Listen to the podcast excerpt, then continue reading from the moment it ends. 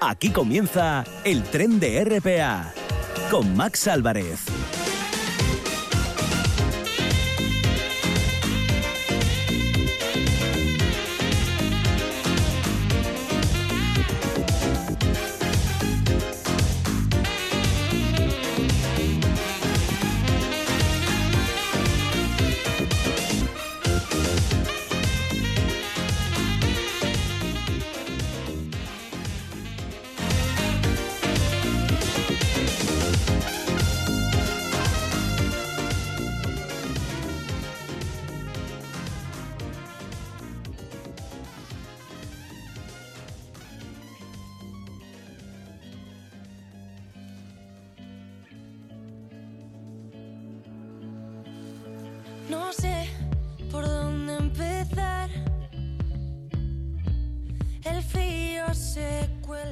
Buenas tardes, nosotros sí sabemos por dónde empezar. Damos el disparo de salida de este tren con esta canción de Ainhoa Buitrago, una joven cantante y compositora madrileña que con solo 15 años dio su primer concierto en una sala y que ahora está comenzando a alcanzar unas dosis de popularidad con temas como este.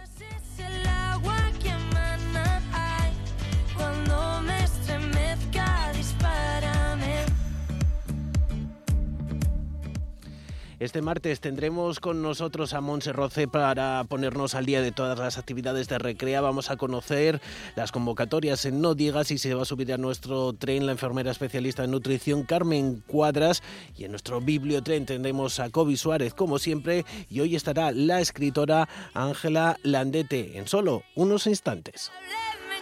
Para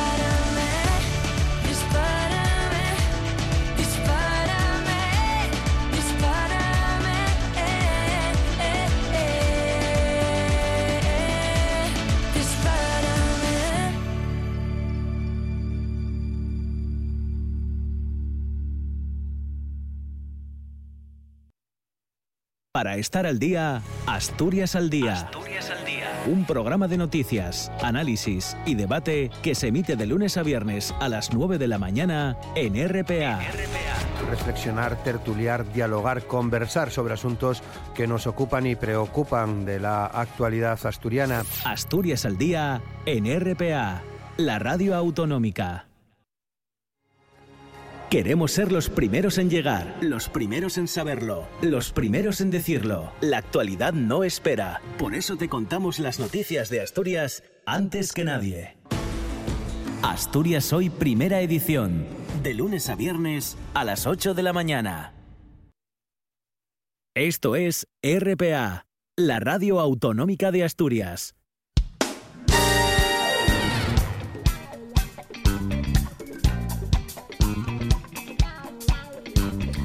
Pues vamos ya con esa agenda de los centros de recrea, una agenda que como siempre nos traen desde la laboral. Hoy no está tampoco Monse Roces, como había dicho, sino que está nuestra amiga eh, Yolanda Montes. Muy buenas tardes, Yolanda.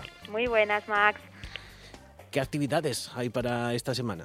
Bueno, pues tenemos un montón de actividades eh, programadas en, en, todos los centros que gestionamos. Vamos a comenzar por la laboral, porque desde este jueves y hasta el domingo en el teatro tenemos el espectáculo Clowns. Eh, Clowns viene de la mano de productores de sonrisas, que ya tuvimos con ellos varios espectáculos anteriormente, como Circo de Hielo, Circo Clásica o Circo Mágico, y es un show en el que los espectadores van a poder disfrutar con cinco visiones del humor, cinco miradas al absurdo y, en definitiva, cinco clowns que van a conseguir convertir la sonrisa en carcajada. Hay varias funciones. Eh, durante estos días hay entradas, con lo cual todos aquellos que se animen que vayan sacando la entrada para, para este espectáculo. También en la laboral, eh, desde el 1 de octubre y hasta el 14 de noviembre, eh, la laboral va a ser una de las sedes en las que se va a celebrar el 20 aniversario de la, mm, el, de la Semana de Arte Contemporáneo de Asturias. Es decir, aquí vamos a coger eh, algunos de los trabajos de los artistas que han recibido una beca al norte. Y también en este fin de semana... Mucho cine, ¿no? Eso es. tenemos el quinto aniversario de Asturias Paraíso Natural Film Commission y lo vamos a celebrar con la emisión de, de varias películas. La del sábado ya la tenemos completa, pero tendremos para el viernes El secreto de Marrobón y para el domingo Si yo fuera rico. Con lo cual también podemos retirar nuestras entradas porque este cine, estas, estas emisiones, perdón, son gratuitas. Las del quinto aniversario de, de Commission son, son gratuitas. ¿Qué tienen que hacer para sacar la entrada? Simplemente a través de la página web de, de la laboral o, en, o aquí en, en, la taquilla que está abierta de jueves a domingo.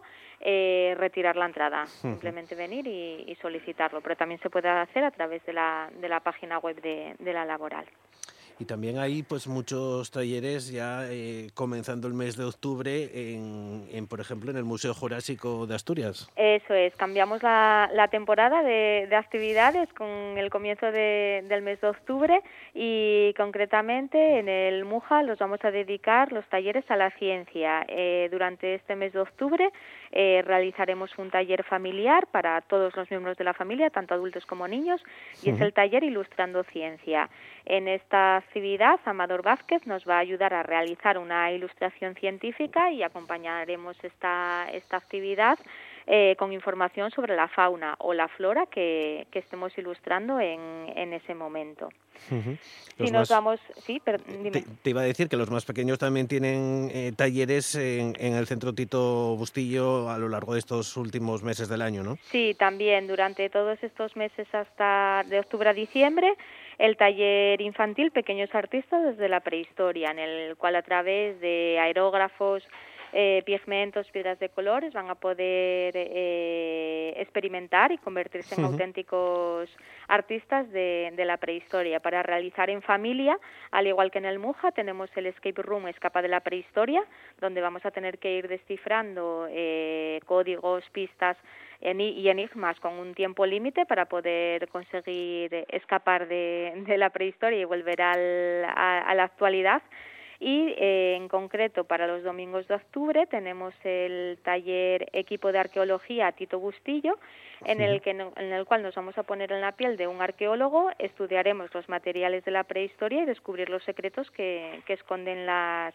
las excavaciones eso en el centro del prerrománico también hay, siguen con esa exposición que hay hasta el 5 de diciembre de, de, Lego, Yolanda. Eso es, hasta el 5 de diciembre seguimos con la exposición de Lego y asociado a esta, a esta exposición este domingo el día 3 a las 12 de la mañana tendremos uh -huh. el taller para niños prerrománico creatividad con Lego en la que en el que vamos a poder recrear algunos de los edificios más representativos del prerrománico con estas con estas piezas. También si nos, hay una visita sí. guiada, ¿no? Desde allí, desde el centro de Santo Adriano. Sí, vamos a hacer eh, también el sábado, lo que pasa que no es en el centro, es en la iglesia Santo Adriano de Tuñón, una visita guiada a esta iglesia prerrománica ubicada en el, en el concejo de, de Santo Adriano y que es un, uno de los mejores ejemplos del, del prerrománico rural en este caso, no asociado a Oviedo. Nos vamos también hasta el Parque de la Prehistoria de, de, Teberga, ¿no? Eso es, en el Parque de la Prehistoria de Teberga, al igual que en el resto de, equipamientos, tenemos un cambio de temporada en, en, los talleres. En el mes de octubre tenemos el taller Hágase la Luz, donde vamos a poder experimentar con la iluminación que utilizaban eh, los artistas del Paleolítico. Vamos a poder realizar también una visita guiada por los cercados de, animales para conocer las curiosidades de los bisontes, los caballos Chevalsky y tarpanes, los neouros, los gamos y los ciervos que viven en el Parque de la Prehistoria y acompañando a todo esto, de miércoles a domingo podemos visitar la exposición temporal El primer arte, La Dordoña en, Asturias. Y bueno, ¿alguna actividad más a destacar en el centro de, centros, Yolanda? Eh, sí, pues mira, tenemos en el Museo Etnográfico de Grandas de Salime, eh, tenemos hasta el día 30, hasta el jueves, eh, los últimos días de la exposición A qué jugamos, que es un recorrido por la historia de Asturias a través de fotografías, juegos y juguetes desde el, principios del siglo XX hasta, hasta los años 80. Los días 2, 9 y 23 de octubre, también en este centro de Grandas de Salime, vamos a poder realizar una visita guiada al molino hidráulico, con, lo cual, con la cual vamos a poder explicar y dar a conocer la importancia de la molienda en la sociedad campesina tradicional y veremos ese molino en, funcionamiento.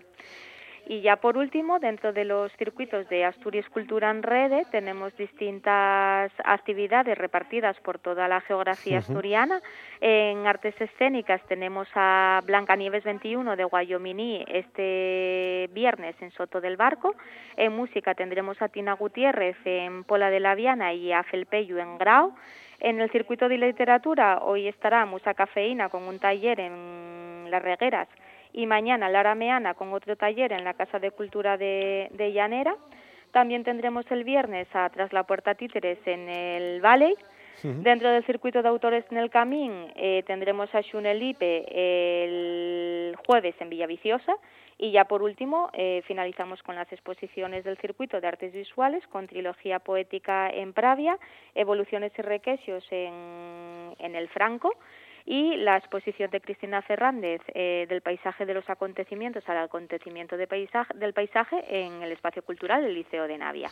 Pues Yolanda Montes, muchísimas gracias por ponernos al día de todas las actividades de los espacios gestionados por Recrear. Muchas gracias a ti, un beso. RPA, en directo en tu dial de FM y en www.rtpa.es. RPA, RPA, en sintonía con Asturias.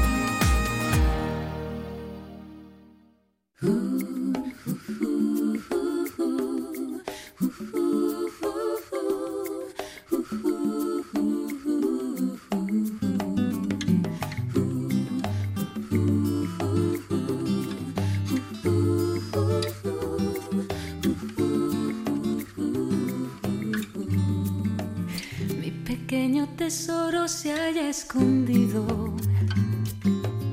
entre el valle y el monte que hay Música de presuntos implicados, voz de Sole Jiménez, porque ahora nos vamos a preguntar una clásica pregunta a la que se enfrentan yo creo que todos los padres y madres. Lo haré bien, pero hay que decir que los buenos padres y madres no nacen, se hacen. Pero ¿quién les enseña a ellos? Mucha de la formación de los hijos no recae o no debería recaer solo en el colegio. Por ello es muy importante prestar atención al desarrollo del aprendizaje en el entorno familiar y aprender también nuevas formas de educar. Para ello, muchas ciudades de todo el mundo están surgiendo escuelas de familias para darles un marco de referencia para guiar, orientar y educar a sus hijos e hijas. Y hablamos ya con una de las personas que se encarga de esta escuela de familias que por primera vez llega a Gijón a través de la Fundación Municipal de Servicios Sociales. Hablamos con Ana Luisa Ordóñez, miembro de la Unidad Técnica de Apoyo de Intervención Sociofamiliar. Muy buenas tardes. Hola, muy buenas tardes. Ana Luisa, eh, ¿a quién se dirige y por qué es necesaria una escuela así en esta sociedad? Sí, bueno, pues nuestra escuela de familias eh, está dirigida a cualquier padre, madre o tutor legal de un menor que resida en Gijón. Eh, de esta manera está de alguna forma dedicada a toda la ciudadanía que de la vamos toda la ciudad, en el municipio que tenga menores a cargo. Y en principio, pues eh, estas escuelas de familias son son una demanda de las de las propias familias, ¿no? Es una necesidad que las propias familias, bueno, solicitan, ¿no? El poder tener espacios en los que pues compartir experiencias y poder de alguna manera resolver dudas o bueno compartir conocimientos también no con con otras familias. Y por otro lado también es un encargo que a nivel de políticas eh, de apoyo a las familias, pues el trabajar la orientación educativa familiar a través de este tipo de grupos y de talleres es algo que bueno pues de alguna manera se está intentando promocionar desde hace muchos años desde la Unión Europea y a nivel también de, la Federación Española de Municipios y Provincias eh, a través de pues de actividades y programas de, que ponen en marcha los ayuntamientos. Digamos que esta escuela es también un medio ideal para que los padres y madres puedan compartir experiencias y problemas comunes. Sí, está, está pensado de esa, de esa manera, ¿no? Pues mm, como un espacio grupal en el que compartir, donde también hay, lo llamamos dinamizadoras, hay dos personas que dinamitan, que son, bueno, pues personal de, en este caso de la Fundación Municipal de Servicios Sociales y que también van introduciendo pues los contenidos, las dinámicas y aportando también pues los conocimientos sobre estrategias ¿eh? y, y de alguna manera mm, procurando que ese, que ese conocimiento también que todas las familias tienen pues pueda ir surgiendo y compartiéndose, ¿no? Porque no, no se trata solo de aprender, sino también de reconocer muchas cosas que se hacen bien, ¿no? Y que hay que seguir haciendo y, reforzando. Claro, porque no, no, todo, no todo está mal. Eh, ¿Cómo se podría, digamos, desterrar eh, esos mitos? Quizá educar en positivo frente a ese mito de, de un cachete a tiempo, por ejemplo.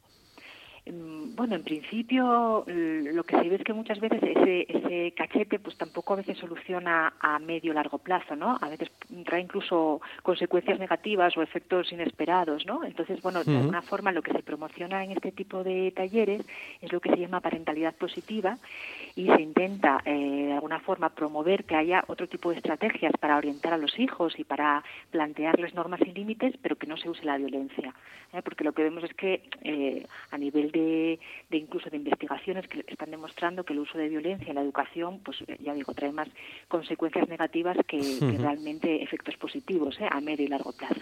Quizá Quizá ahora muchos padres eh, y madres están confundidos o perdidos, quizá no conocen cómo llegar a sus hijos porque la educación que ellos han recibido no les sirve para enseñar a sus propios hijos, les falta conocimientos.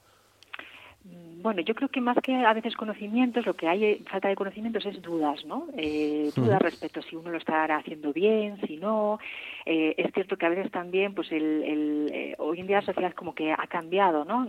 aparecen nuevos retos, pues todo el tema del uso de las nuevas tecnologías, el tipo de relación que se establece con los menores, ¿no? Que a veces, pues un enfoque demasiado autoritario, que ya no vivimos en una sociedad tan autoritaria en general, entonces pues igual no, no, no reaccionan o reaccionan con más rebeldía en vez de obedeciendo, que es un poco lo que se espera, ¿no? Entonces que es cierto que a veces hay un poquito de duda de, de cómo, de alguna manera, orientar, poner normas y límites y no hacerlo a lo mejor pues de las formas que nosotros recibimos o de la forma más fácil que es con el grito no o un poco llevados por la emoción no de cómo poder abordar eh, situaciones problemáticas con los menores y las menores mm, bueno pues a través de una conversación más tranquila no en que a lo mejor consigamos que nos escuchen por lo menos que nos escuchen y que de alguna manera vayan reflexionando sobre lo que les decimos no entonces cómo hacer eso no y cómo conseguir esos espacios dejar eh, priorizar esos espacios dentro de la familia también no de poder hablar y escucharse. El, poder de la palabra, porque muchos eh, niños o menores ahora mm, quizás son más agresivos o no tienen esas referencias, como dices, de, de autoridad debido a la permisividad o precisamente también hay padres que les sobreprotegen porque quizá no saben hacerlo o caen en ese positivismo negativo en buscar solo los aspectos positivos de la vida cuando el aprendizaje también, eh, Ana, mm, requiere experiencias negativas. Sí, bueno, y requiere sobre todo ir adquiriendo la capacidad de ser responsable, ¿no? Y eso es algo que en el desarrollo de los niños y niñas también es una necesidad que tiene, ¿no? De, ir interiorizando las normas y ir convirtiéndose en responsables, ¿no? Entonces, en, estos talleres de parentalidad positiva se parte más bien de lo que necesitan los menores, que no hay que confundirlo con todo lo que desean, que no es lo mismo, ¿no? O sea, eh, de alguna manera lo que van necesitando también es ir adoptando cada vez mayores responsabilidades a medida que van creciendo y claro, la responsabilidad pues requiere un esfuerzo, ¿no? bueno, es hacer lo que uno debe y no siempre lo que uno quiere en cada momento. Entonces, bueno, un poco la tarea educativa también en la familia eh, pues requiere esto, ¿no? Si somos permisivos y dejamos hacer sin más, pues no estamos tampoco satisfaciendo las necesidades de esos menores, porque tienen que ir desarrollándose, ¿eh? e incorporando normas, socializándose y, desarrollándose también moralmente, ¿no? Quizás educa, digamos, más en el individualismo y a ser más egoístas que antes. Bueno, pues probablemente eso se dice de la sociedad actual, ¿no? Que, bueno, es una sociedad más individualista, muy guiada por lo inmediato. Entonces, bueno, es fácil que también a la hora de educar, pues, bueno, pues eh, eh, de alguna manera esa sociedad pues imbuya, ¿no? Nuestra, nuestro día a día, nuestras estrategias. Sí es, cierto que a veces las, eh, las familias mm, se sienten como solas, ¿no? En esta, en esta tarea. Y precisamente esa idea de poder compartir con otros, ver que otras personas también tienen dificultades, que a veces las dificultades se parecen porque tienen que ver mucho también con la edad de los hijos y las hijas y los retos que tienen a esa edad, ¿no?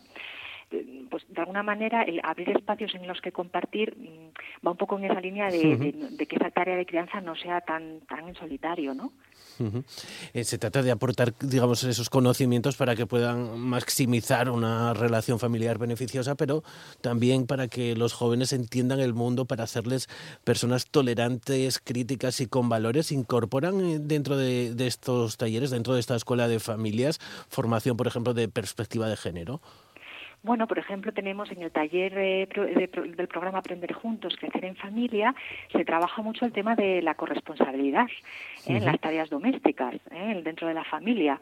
Eh, es de alguna manera un eje que, aparece a, lo largo de las sesiones. Bueno, he de decir que en estos talleres no se trabaja a través de charlas, ¿no? sino que son sesiones semanales que tienen como una continuidad y una coherencia, ¿vale? Y se, van extendiendo a lo largo de varios meses de trabajo, ¿no? De, pues un día a la semana nos reunimos y, vamos trabajando. Entonces, en este taller, por ejemplo, acuden no solamente papás y mamás, sino que vienen también los hijos y las hijas. Y dentro de las actividades lo que se intenta es que la familia de alguna manera haga equipo y que haya una corresponsabilización en las tareas domésticas, ¿no? Que, que, que todos los niños y niñas tengan pues una pequeña tarea, al igual que los papás y las mamás, en el caso de que sea una familia biparental, ¿no? Formada por un papá y una mamá. No sé si así un poco te respondo, ¿no? de alguna manera sí que sí que hay no es específico, ¿eh? no, no, no se trabaja específicamente, pero sí que es un, un, eje transversal ¿eh? dentro de, de las actividades que realizamos. Porque claro, ahora mismo el tipo de hablar de familias, el tipo de familias es muy diferente. Antes siempre se pensaba en la familia de padre, madre e hijos y actualmente pues hay muchos tipos de familia, eh, familias eh, pues monoparentales, eh, también familias en las que pues tienen dos padres o dos madres. Sí, sí, eso lo vemos también en el, las, las familias que solicitan los talleres pueden tener, bueno, pues una composición diversa. Efectivamente, pues abundan a menudo pues una sola persona está a cargo de, de un menor o de varios menores, ¿no? Son esta escuela de formación, son varios varios talleres, eh, están pensados para diferentes edades. Eh, además cuentan con la colaboración de, de la Universidad de Oviedo, ¿no? Sí, efectivamente. Eh, son cinco talleres lo que vamos a organizar de octubre a junio y los talleres están diseñados o estructurados en función de dos ejes. Uno es la edad, porque efectivamente no es lo mismo eh, orientar a una familia con hijos o hijas adolescentes que pues que sean de 0 a 5 años, por ejemplo. Entonces lo tenemos eh, estructurado por tramos de edad. Tenemos talleres para familias con hijos o hijas de 0 a 5, de 6 a 11 y de 12 a 17. ¿Eh? Entonces, eh, luego lo que hacemos es poner en marcha programas específicos, es decir, cada taller, los contenidos, la metodología, lo que hacemos en cada sesión, sigue unas pautas que están diseñadas por eh, universidades. Entonces, tenemos, digamos, que tres programas que seguimos. Uno que es el programa guía, que efectivamente es de la Universidad de Oviedo, está diseñado por una profesora que es Raquel Amaya Martínez González y pues lo tenemos diseñado para la edad de 6 a 11 y adolescentes. Trabajamos el programa guía. Luego también tenemos el programa Aprender Juntos, Crecer en Familia, que es solo para 6 a 11 años y, este programa está diseñado por la Universidad de Barcelona, para un equipo de la Universidad de Barcelona. Y por último, el taller del programa Creciendo en el Afecto, que es de 0 a 5 para los más pequeñitos y eh, que está diseñado o está inspirado, porque no lo aplicamos por, completamente, sino una versión abreviada de un programa que es diseñado por la Universidad de La Laguna. Entonces, bueno, en ese sentido, digamos que lo que se trabaja no es eh, una invención, digamos, no algo que nos sacamos de la manga, sino que está avalado por un por las universidades que plantean que esas estrategias, esos contenidos han mostrado una eficacia, son lo que se llaman programas basados en evidencia, ¿no? que están testados, que han sido investigados y se ve que pueden realizar aportaciones a las familias que, que participan en este tipo de talleres. Y, eh, para esas familias que nos pueden estar escuchando ahora mismo, eh, ¿todavía está abierta la inscripción? Sí, tenemos dos talleres que comienzan ahora en octubre ¿eh? que en principio pues están ya casi eh, con las plazas eh, totalmente ocupadas, pero que de todas formas cualquier persona que esté interesada puede llamar a la, a, la unidad técnica a, a, través de la página gijón.es. en la agenda aparece ahí información sobre la inscripción en este programa de Escuela de Familias, en las actividades de, de familia e infancia y eh, puede reservar plaza en cualquier momento. ¿eh? Entonces, eh, podríamos, eh, de alguna manera, eso serviría un poco como preinscripción. ¿eh? Y en cualquier momento que un taller de la edad de sus hijos o hijas se pusiera en marcha, pues les avisaríamos y les incluiríamos. ¿eh? Es decir, que aunque ahora mismo estos talleres ya estén casi completos, queda todavía plazas para los de que empiezan en enero, en febrero y otro en abril, tres más, ¿eh? Para ya el, año que viene y si no, pues eh, quedarían en lista de reserva para el siguiente taller que organizáramos. Al ser un formato de, escuela, ¿hay algún tipo de, evaluación? Eh, digamos que eh, las clases o, los talleres van desde ahora, desde octubre, hasta casi cuando finaliza el curso escolar, ¿no? Sí, aunque cada taller tiene una duración aproximada de tres meses, tres, cuatro meses. ¿eh? Y sí es cierto que, se trabaja en colaboración con las universidades que diseñaron los programas. Eh, en este caso, pues con la Universidad de Oviedo y con la Universidad de Barcelona, mm, colaboramos mm, y nos exigen una serie de requisitos a la hora de implementar y de evaluar los programas. ¿Eh? esa información que es anónima, por supuesto, ¿no? de las personas que participan, la satisfacción y de alguna manera, pues digamos, en los cuestionarios finales de evaluación se envían a las universidades y en ese sentido ahí hay una colaboración entre ayuntamientos, servicios sociales y, estas universidades que diseñaron los programas para luego continuar evaluándolos. Y por último, no sé si hay alguna iniciativa similar en otros lugares, en otros puntos de aquí de Asturias. Quizás como escuela de familias dependientes de servicios sociales con varios programas a la vez que yo conozca, no. Pero sí es cierto que, el programa guía sí se desarrolla y se implanta en muchos municipios de Asturias, ¿eh? porque de alguna manera es algo que está promocionado por el propio gobierno de Asturias. Eh, esta, idea de promocionar la parentalidad y que se organicen los talleres del programa guía, que ya digo que están diseñados desde la Universidad de Oviedo. Pero no sé si quedas con tantos talleres o una forma tan estructurada en forma de programa de escuela de familias como se hace en Gijón. ¿eh? En este caso yo creo que ahí sí que sí que no, no conozco muchas más experiencias en Asturias. Porque decía yo en la presentación, escuelas de familia ahora mismo eh, a lo largo del mundo se están eh, pues promoviendo en diferentes ciudades, en muchos territorios. Sí, sí, probablemente en Gijón ah, pues se organicen desde otros, desde otras instituciones que no sean solo servicios sociales. Lo que tiene de especial este programa es que responde a todo el tema del enfoque de la parentalidad positiva y que se trabaja no con formato de charlas, ¿eh? sino con talleres, talleres que siguen programas estructurados y previamente diseñados y evaluados. Entonces, eso sí que es una característica que nosotros desde aquí, desde la Fundación Municipal de Servicios Sociales, respetamos. ¿Eh? Y, llevamos bastante rajatabla, a pesar de que nos, nos lleva mucho más trabajo, ¿eh? es mucho es, complicado porque hay que seguir toda una serie de condiciones que, que, el propio programa te impone de implementación, pero sí que lo estamos haciendo así.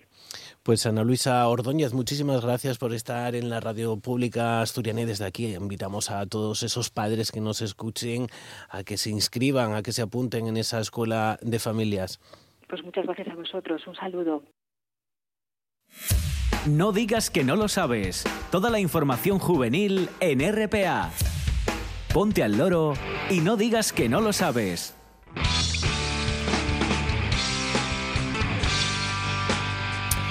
Pues hoy les damos cuenta de una muestra sobre la guerra civil en ayer. El Centro de Cultura de eh, Moreda alberga hasta este jueves 30 la exposición Frente a Frente, dos visiones fotográficas de la guerra civil. La muestra pertenece al Museo del Pueblo de Asturias, recorre distintos aspectos en la contienda de la región y se puede contemplar entre las 12 y las 2 de la tarde y entre las 4 y las 9. También muy cerca de allí, del Consejo de ayer, en Mieres, en Turón exactamente, tiene lugar la exposición fotográfica Tierra Negra. El Ateneo de Turón acoge durante todo el mes la exposición Tierra Negra, Minas y Mineros, volumen 3 de los fotoperiodistas Eduardo Urdangaray y Ramón Jiménez. El horario de visitas es de 4 y media a 8 de la tarde, de lunes a viernes, y en Langreo se puede contemplar en los exteriores de la Pinacoteca Eduardo Úrculo la colección de murales reproducidos en vinilo del artista langreano. Se trata de reproducciones de los trabajos recuperados por el Ayuntamiento de Langreo que se encontraban en la antigua librería Belter y en el portal de un edificio ubicado en la calle Alfonso Nart de Sama de Langreo. Son algunas de las actividades que les proponemos. No digas que no lo sabes. Toda la información juvenil en RPA. No pierdas el tren, ponte al loro y luego no digas que no lo sabes. Un espacio que patrocinan las oficinas de Sama del Langreo, San Martín del Rey Aurelio, Laviana, Mieres, Ayer y Lena, con la colaboración del Principado de Asturias. Todos los martes en el tren de RPA, el Bibliotren con la colaboración de la Asociación de Escritores Noveles. Y abrimos ya este vagón bibliotecario, este vagón con Kobe Sánchez para hablar de la actualidad también narrativa y hoy vamos a hablar de un libro del viaje de Heidi. Kobe, buenas tardes. Hoy hablamos del libro de Ángela Landete, Anal, que es el viaje de Heidi. Afectada por un trastorno pulmonar degenerativo, Heidi Grams carga con el lastre, además de la negligencia y el desamor de su padre, quien marcó su alma con huella indeleble, convirtiéndola en una muchacha derrotista y retraída. Tras pasar la adolescencia en un centro de menores, se ve obligada a buscar el único remedio para su enfermedad en Inglaterra, país caracterizado en aquella época por tajantes medidas contra inmigración. Allí se embarca en una torre de aventura con el irresistible Lord Hasley, a quien cautiva por completo con su cabello bermejo, su escasa talla y su candor. Pero este, escarmentado en sus anteriores relaciones, se muestra receloso y mezquino con sus privilegios y su poder. Ignora que a Heidi apenas le queda tiempo. Pues eh, una autora, eh, Ángela Landete, que, que es acérrima lectora y licenciada en filología inglesa. Pues sí, que nació en Barcelona y que, bueno, reside en el pueblo de Masnou, eh, y utiliza además un seudónimo, ella nos dirá además después.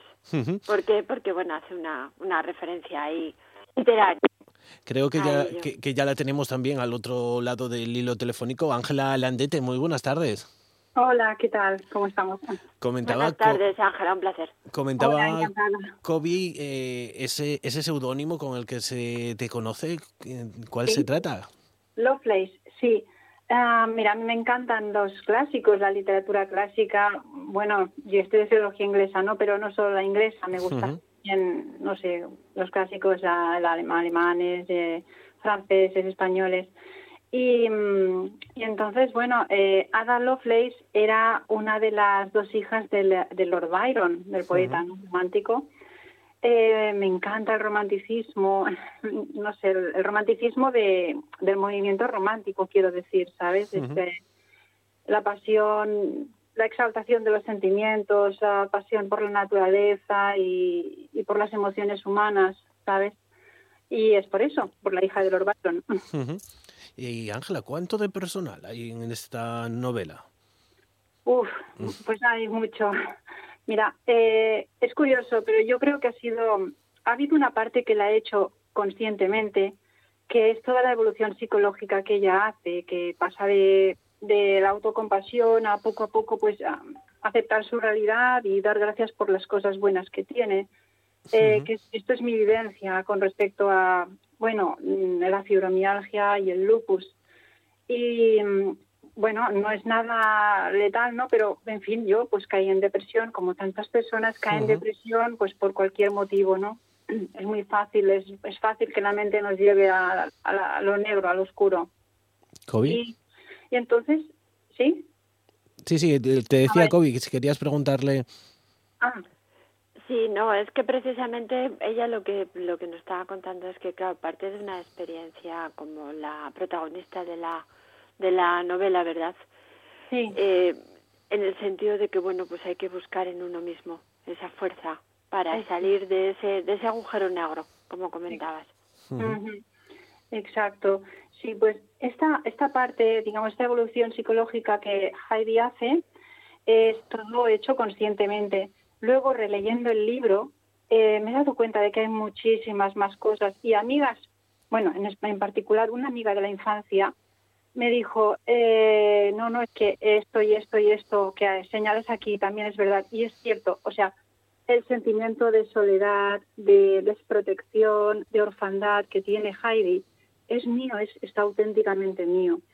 Toda esa inseguridad que tiene, es que yo era así, ¿no? Y, todo eso ha salido un poco, he querido como dibujarme sin darme cuenta, sin darme cuenta, porque, bueno, ahora no lo voy a cambiar, porque de hecho ya, ya está bien, ya cuadra con el personaje, ¿no? Pero he plasmado muchísimo más de lo que yo pensaba, de lo que yo quería plasmar. Es cierto. Mm, ha sido inconsciente, hay una parte inconsciente en esto. O sea que es una lectura terapéutica. Mucho. Bueno, escritura terapéutica, desde luego. Y dicen, dicen que si la escritura es terapia para, para el escritor, para el autor, que puede también resultar terapia para el lector, o para, por lo menos para algunos, ¿no? A lo mejor, bueno, el mensaje que yo intento transmitir es muy, muy positivo, es como decía Kobe, pues esto, ¿no? Eh, busca en tu interior y, y también mira un poco a tu alrededor y verás, tienes mil motivos, bueno, mil a lo mejor no, pero, pero muchos para ser feliz, para considerarte feliz. Y lo único que tienes que hacer es, bueno, coger un poquito las riendas de tu propia mente, ¿no? Y dirigirlas hacia aquello que te da satisfacción. Porque agujeros negros todos tenemos. Todos. Nos empeñamos en ser felices, en buscar eso y, y, muchas veces o en demasiadas ocasiones no nos damos cuenta de que precisamente eso que buscamos es lo que ya tenemos. Claro, sí, eso mismo pienso yo. Bueno, es que es lo que me ha pasado a mí. Yo ni soy filósofa, ni soy psicóloga, no, no, no soy nada. O sea, sencillamente, no, no, realmente no. Solo, bueno, he escrito, eh, me, gusta escribir y, ya está, pero no. La verdad es que no. Lo que yo digo es está basado única y exclusivamente en mi, en mi, en mi experiencia, ¿no? En, en mis vivencias. Y, y luego mirando a mi alrededor, me gusta mucho escuchar a la gente, ¿no? Y miro a mi alrededor y veo tanta gente que es que es que es la mente, son víctimas de la mente, ¿no? Y como todos los, los, como yo lo era, como todos lo somos. Entonces, al ser víctima de tu propia mente, la mente es que es miedosa, es, eh, no sé, es cobarde por naturaleza. Esa es la conclusión a la que yo he llegado con mi experiencia y viendo la gente que me rodea, ¿no? Eh, la, la, literatura para ti fue una válvula de escape en esos momentos duros de dolor de esas enfermedades de, del lupus sistémico y la fibromialgia. Eh, ¿Qué mensaje le enviarías a quien nos escucha que ahora mismo también puede estar padeciendo estas enfermedades? Pues, a ver, yo creo que el, el crear algo, el crear algo siempre es una válvula de escape. No solo escribir, a si, no sé, pintar, dibujar, cantar, bailar, cualquier, cualquier modo de expresión de las emociones o incluso corporal, mm, cualquier cosa que sea crear, por ahí, por esa creación, pueden salir las emociones negativas. Y entonces, una vez que lo ves plasmado en un papel, sea lo que sea, o si cantas y lo escuchas, escuchas lo que cantas, pues todo eso te puede resultar sanador. Eh, y en cualquier caso, mientras estás haciendo una cosa, no piensas en la otra. Al menos te distrae, eh, que también es también es un buen objetivo, no es, es, un objetivo a cumplir. No pensar, no darle vueltas a lo que te está amargando, a lo que te, a lo que te está ofuscando, ¿no? Y te dedicas en cuerpo y alma a algo que te guste, a, a algo pues creativo. Y entonces por ahí se puede extraer, se puede sacar muchísima emoción negativa. Yo creo que es muy terapéutico esto. Ángela, estamos hablando de, dos enfermedades crónicas. ¿Crees que el problema también está en que, bueno, se necesita visibilizar las enfermedades crónicas? Venimos de un momento en el que todos hemos sido conscientes del COVID-19, con lo cual eh, todos sabíamos lo que había, ¿no? Pero quizás el problema es que las personas que tenemos enfermedades crónicas eh, lo sabemos nosotros, eh, eh, pero los demás no lo ven. Es decir, cuando no es una enfermedad que se percibe desde el exterior, como romper un brazo, algo que se detecta, nada más que se ve, eh, parece que como no se ven, no existen, ¿no? Y entonces quizás es más difícil para la gente externa, la que está al otro lado, poder apreciar cuando el enfermo habla o comenta realmente toda la carga que lleva el, el vivir día a día con ello, que haya esos bajones también, que haya, bueno, pues esos, mm. esos agujeros negros como comentas en la obra, ¿no? Sí, exacto, sí. Yo creo que está bien, que es muy positivo, ¿no? Como tú dices, como tú dices visibilizarlo, porque es una, a ver, es como una, una lucha constante, una guerra, ¿no? Porque parece que te, bueno, parece que te hagas la víctima, ¿no? Y a lo mejor solo estás describiendo cómo te sientes. Eh, y bueno, las, las dos enfermedades, las, que yo tengo, la verdad es que, o sea, puedes tener, bueno, yo es que voy con, calmantes diarios, o sea, tengo mucho dolor en todas partes. Eh, ya no lo digo porque ya mi, la, gente que vive conmigo, o sea, mis hijos y mi marido, claro, al final te das cuenta de que les aburres, porque, claro, para, ya se acaba convirtiendo en una normalidad, ¿no? Tener una persona, vivir con una persona, pues que no está bien. Eh, entonces ya, ya les sobra que digas esto. A los médicos ni te cuento, o sea, yo, no me puedo, yo personalmente no me puedo quejar porque, mira, no he dado con ningún médico que dijeras, uff, qué cosa más antipática. No, a ver, me ha ido bastante bien. Em, pero vamos, es que cuesta. Yo me he sentido muy culpable por intentar explicar un dolor que, claro, que no se ve, o un cansancio, sobre todo explicar la falta de energía que tengo, que es por eso que escribo también es que escribo tanto, ¿no? Porque, bueno, es algo que estoy, que hago sentada y estoy descansando y, bueno, mi mente pues está en otro mundo porque tengo mucha, mucha imaginación y tal. Entonces, bueno, como que me transporto y, y dejo de pensar en que me duele aquí o me duele allí. Pero, pero es muy difícil. Y la, la enfermedad que tiene la muchacha, la Heidi, ¿no? Eh, es fibrosis quística. Escogí otra diferente. Pues mm, no lo sé, porque, mira, no sé por qué me dio por ahí, dado que es un drama romántico, pues me pareció como más, desafortunadamente, ¿no? Más dramática, más, quizá más visible, más visible en parte por el, por el, problema que tienen al toser sangre en algunas ocasiones, al, esto les pasa, ¿no? Entonces, claro, es como muy dramático y, esto pues en una novela, yo qué sé, pues eh, me sabe mal, ¿no? Porque desde luego conozco una persona que tiene su nieto con fibrosis quística y a ver, es duro, es duro. Y es una cosa que tampoco se ve, porque claro, está ahí dentro y a ver, se puede apreciar un poco en que son personas que les cuesta un poquito más crecer y esto, ¿no? Pero no se nota, la verdad es que necesitan visibilidad. Yo he recibido mensajes de personas de personas con fibrosis quística a través de Instagram agradeciéndome que diera visibilidad a, a, esta enfermedad, ¿no? Porque, bueno, hay gente que no sabe ni lo que es, o sea, no, ni que existe, en fin. Bueno, todo lo que sea visibilizar cosas que cosas de las que no se hablan, pues, pues también está bien. No sé. Ángela, eh, ¿ahora mismo te encuentras escribiendo ya otra novela?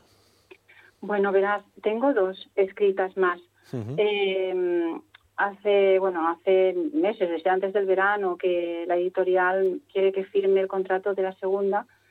Lo que pasa es que todavía tengo cosas pendientes con esta de Heidi y, y bueno, yo creo que en octubre, en octubre sí que ya me pondré con ello y en diciembre saldrá porque escrita está escrita y acabada y detrás de esa tengo otra. Pero claro, tengo que, yo no tengo una empresa promocional detrás. Eh, la editorial es pequeña y tampoco, a ver, la, la, la, única promoción que me puedo hacer me la hago yo porque es esto, ¿no? Tengo tiempo libre y lo hago sentada desde el ordenador en mi casa porque si tuviera que si tuviera que moverme aquí y allí, la verdad es que ya ya no lo porque yo no tengo esa energía ni espíritu para para, para trasladarme a sitios para, para promover mi libro, que va, en absoluto. Y desde espacios como este que, también pues eh, intentamos pues visibilizar todos esos libros eh, que deberían de ser casi o, ser imprescindibles porque demuestran la creatividad de, escritores no tan conocidos, pero con una valía y, que abordan unas temáticas muy interesantes para toda la sociedad. Sí, hombre, yo os lo agradezco muchísimo porque, claro, eh, que te tengan una mano así y dices, bueno, sales aquí a un espacio en el que te, en el que puedes expresar, la gente te escucha, es magnífico. Hacéis, bueno, es una, una labor imprescindible y valiosísima, desde luego. Pues Ángela Landete, muchísimas gracias por estar con nosotros en la radio pública asturiana.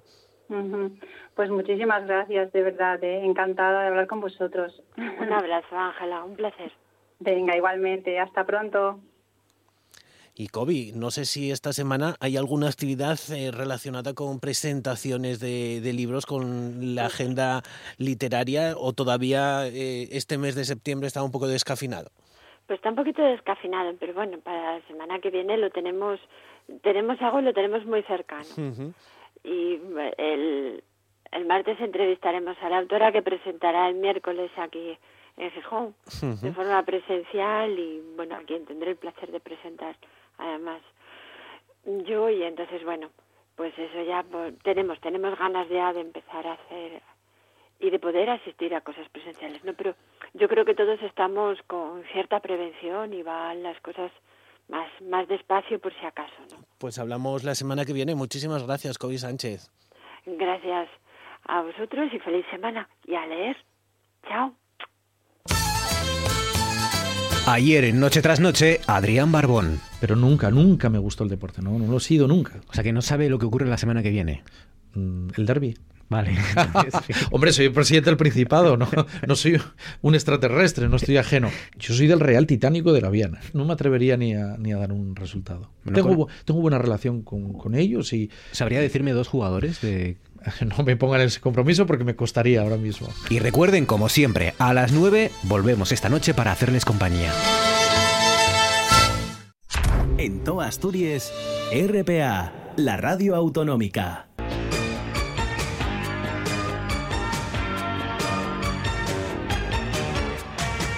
Es el teatro de la oscuridad que abre sus puertas hacia más allá siempre enganchado, no querrá salir.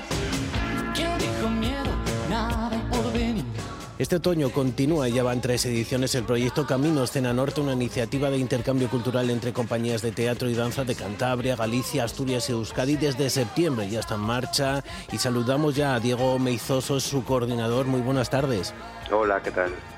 Diego, eh, ¿cuántos municipios de nuestra comunidad acogen en esta edición representaciones? ¿Han incorporado nuevas sedes?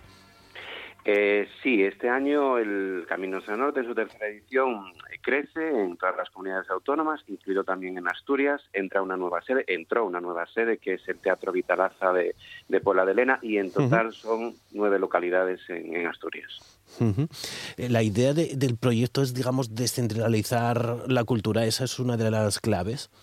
Esa es una de las claves. Nosotros estamos en, ciudades, pero también estamos en pueblos pequeños, estamos en espacios escénicos, pero también en otros espacios no escénicos como la misma calle o espacios patrimoniales y sobre todo la idea eh, principal es conectar estos cuatro territorios que estamos conectados por el Camino de Santiago del Norte a nivel de las artes escénicas y de la danza que, que, no estábamos conectados hasta ahora. Porque digamos que eh, eh, la iniciativa se ha consolidado y crea, crea conexiones. En esta edición, digamos que queda poco tiempo, pero ¿qué podemos ver? Pues eh, terminamos el 10 de octubre, siempre terminamos simbólicamente, terminamos en Santiago de Compostela, pero ahí en, Asturias tenéis todavía eh, varias cosas eh, por ver. Este fin de semana, el sábado 2 de octubre, estaremos en el Teatro Riera de Villaviciosa con un espectáculo infantil de la compañía vasca Mari de Jong, se llama Iki Milikili Click, y el domingo 3 estaremos en el Auditorio Teodoro Cuesta de Mieres con el espectáculo de Nova Galega de Danza Leira, que es un espectáculo con dos nominaciones a los premios Max. Y el 9 de octubre terminaremos en Asturias, en la Plaza de Cristo Rey, si no llueve, con otro espectáculo de danza que es La naturaleza del silencio de Babirusa Danza de Cantabria. El programa eh, está promovido por las eh, propias asociaciones profesionales de productoras de, artes escénicas. Eh, digamos que es una forma de abrir puertas para, para las compañías para que les conozcan fuera de, sus provincias. ¿Qué, balance pueden hacer de, estas tres ediciones? Efectivamente, el, quien promueve el programa son las cuatro asociaciones de, de productoras de artes escénicas. En el caso de Asturias es en Asturias. Es una colaboración público-privada porque prácticamente el 100% de la financiación es pública.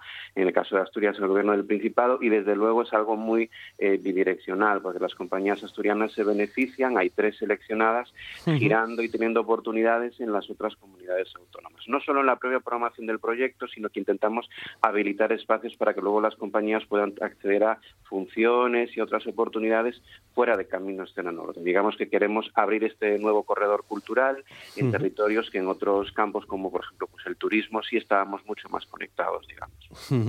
Eh, las representaciones, hay que decir, Diego, que son totalmente gratuitas. Eso es, son absolutamente eh, gratuitas. Siempre damos la referencia de que en escenanorte.com y en nuestras redes sociales arroba escenanorte tienen toda la información absolutamente actualizada. Las formas de acceso son las habituales de, cada uno de los espacios, están en la web, pero siempre las actividades son eh, gratuitas para todo el mundo. Quizá a lo mejor todavía queda pues mucho trabajo para que la gente conozca todas las actividades de, de Caminos en Norte. Mm, bueno, sí, porque el, proyecto la verdad es que se va consolidando, va creciendo, notamos que va como cuajando y a la gente le suena, pero no hay que olvidar que solo llevamos tres ediciones y, con y con una pandemia por el medio, es decir, la, la edición del año 2020 fue una edición pues de emergencia totalmente, ¿no? Esto es una edición que siempre consideramos que es de esperanza, por eso le hemos puesto este lema de, volver a caminar. Queda mucho trabajo por hacer, pero creemos que es un proyecto a medio y largo plazo. También un proyecto que, que no solo cuenta con esas representaciones, sino que en, ocasiones también realizáis actividades o, talleres o encuentros con el público de forma complementaria. Efectivamente, es lo que llamamos las acciones de mediación. Consideramos que es muy importante romper esa barrera de espectador-espectáculo, ¿no? Y, un poco habilitar espacios para que la gente, pues, comente, eh, comparta de su opinión. Tenemos coloquios posteriores que siempre están acompañados por creadores y creadoras de, ahí de Asturias. Por ejemplo, Rebeca Martín Tasis de Proyecto Piloto estará acompañando a Nueva Galega de Danza, o Carmen Gallo de Factoría Teatro a, a Mari Bellón el sábado en, en Villaviciosa. Y también hemos tenido algunos talleres previos, tanto para familias como para público adulto, que contextualizan el mismo día del espectáculo lo que los espectadores van a ver pues esa tarde o esa noche. Pues muchísimas gracias, Diego Meizoso, un proyecto sin duda para enriquecer a la cultura y para enriquecer también eh, el público y hacerle disfrutar a través de esas representaciones de danza y de teatro que esta semana van a tener lugar en el Teatro Riera de Villaviciosa y en el Auditorio Teoro Cuesta de Mieres. Muchísimas gracias por estar en la Radio Pública Asturiana. Gracias a vosotros y muchas gracias especialmente a los medios públicos de Asturias que miman mucho este proyecto Dedico canciones, no sé qué me pasa. Pues nos vamos ya, regresamos mañana como siempre a la una de la tarde. Les dejamos con los compañeros de informativos con este tema, la última canción de Melendi, La Boca Junta. Quiero amarte, quiero amarte. Dame tu mano y bailemos un bolero. Prometo llevarte al cielo. Procuraré de